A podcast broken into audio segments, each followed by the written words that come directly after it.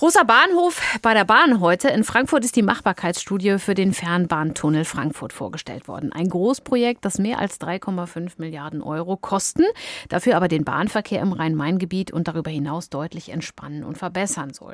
Durch vier unterirdische Gleise, die den Fernzügen vorbehalten sind, soll der Hauptbahnhof entlastet werden. Außerdem müssten Fernzüge nicht wie bisher im Frankfurter Hauptbahnhof wegen des Kopfbahnhofes quasi wenden, sondern sie könnten durchfahren.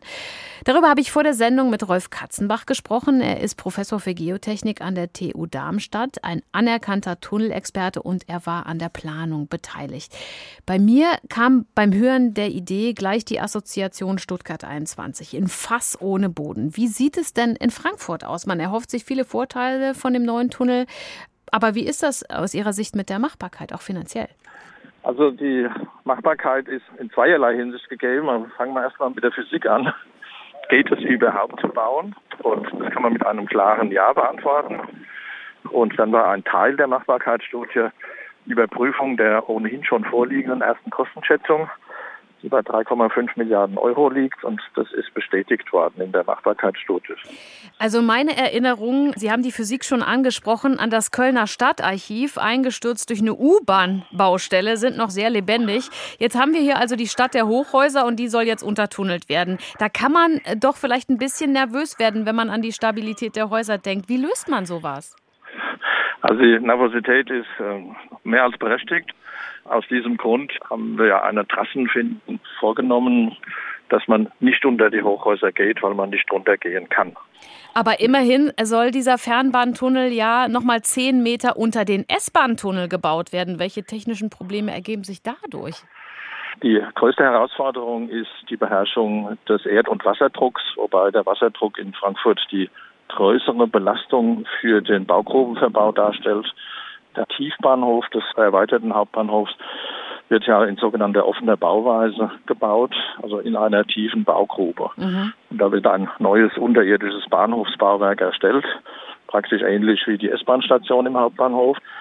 Also von der Seite her haben wir Erfahrungen mit diesen Maßnahmen, wie wir diese tiefen Baugruben im Grundwasser erstellen, weil wir das Grundwasser natürlich nicht antasten wollen und auch nicht antasten dürfen.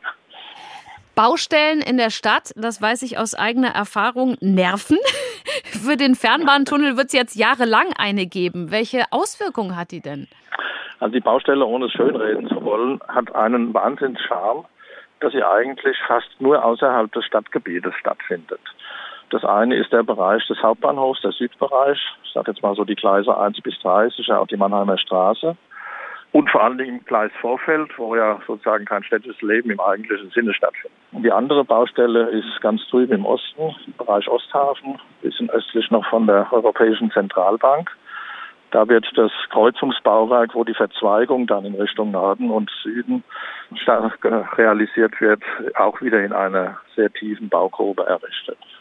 Jetzt haben ja genug Leute dieses Projekt schon kritisiert und haben gesagt, äh, man hätte auch oberirdisch das Ganze bauen können.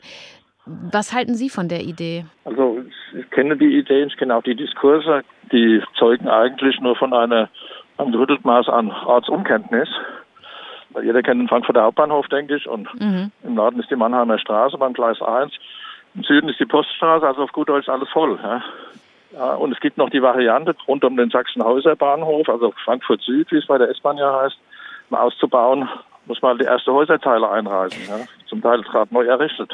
Jetzt muss man trotzdem noch mal nachfragen, die Zeitersparnis für Fernzüge, die soll nur ein paar Minuten betragen. Warum also dieses Riesenprojekt dann? Die Hauptattraktivität, und so ist es auch entstanden, historisch, wenn man so will, ist, dass der RMV momentan eine Warteliste hat um mit Zügen reinzufahren in den Hauptbahnhof, mit denen er nicht reinfahren kann. Auf gut Deutsch ist nicht genug Platz oben wegen der Fernzüge und ist natürlich sozusagen doppelt oben oder jeder Zug, weil die Kopf machen müssen, wie die Bahner das nennen, also vorwärts reinfahren, rückwärts wieder rausfahren. Also das ist der eine Punkt. Kapazitätssteigerung und die ist relativ groß, Hausnummer 30 Prozent, weil der Fernverkehr so gut es eben geht, sozusagen eine Etage tiefer gelegt wird. Dann kann der RMV mit viel mehr Zügen reinfahren. Momentan ist ein Großteil der Züge muss in Sachsenhausen oder Frankfurt Süd sozusagen Schluss machen oder halt als Ersatz Frankfurt Süd in Anspruch nehmen. Das ist natürlich unattraktiv für den ÖPNV. Wenn ich vielleicht noch einen weiteren Aspekt ja. nennen darf, Das ist ein großes bahninternes Thema, losgelöst vom RMV. Es gibt ja diese Vision des sogenannten Deutschlandtaktes. Mhm. Also dass alles Schlag auf gut deutschen Fernzug vorbeikommt. Und der funktioniert nur, wenn Frankfurt eine Leistungssteigerung bekommt. Der Frankfurter Hauptbahnhof ist der Flaschenhals im System. Mehr oder weniger alles. Man kennt ja auch die Karte so ein bisschen von Nord nach Süden, auch von Ost nach West, alles mehr oder weniger durch Frankfurt hindurch muss. Also diese zwei Gründe, RMV und mhm. Deutschlandtakt, das ist eigentlich die Motivation, dieses Projekt ins Auge zu fassen und entsprechend zu finanzieren. Zum Schluss eben noch Großprojekte dieser Art dauern ja. am Ende viel länger und sind äh, meist viel teurer als ursprünglich geplant. Glauben Sie wirklich, dass alles Unwägbare bedacht wurde und der Tunnel 2035 fertig ist? Also die Zeitspanne äh, ist ja relativ großzügig bemessen. Das ist ja von heute angerechnet 14 Jahre. Ich habe persönlich das hohe Motiv, dass der früher fertig wird. Ich denke, die 2035, die werden in jedem Fall klappen, auch klappen müssen.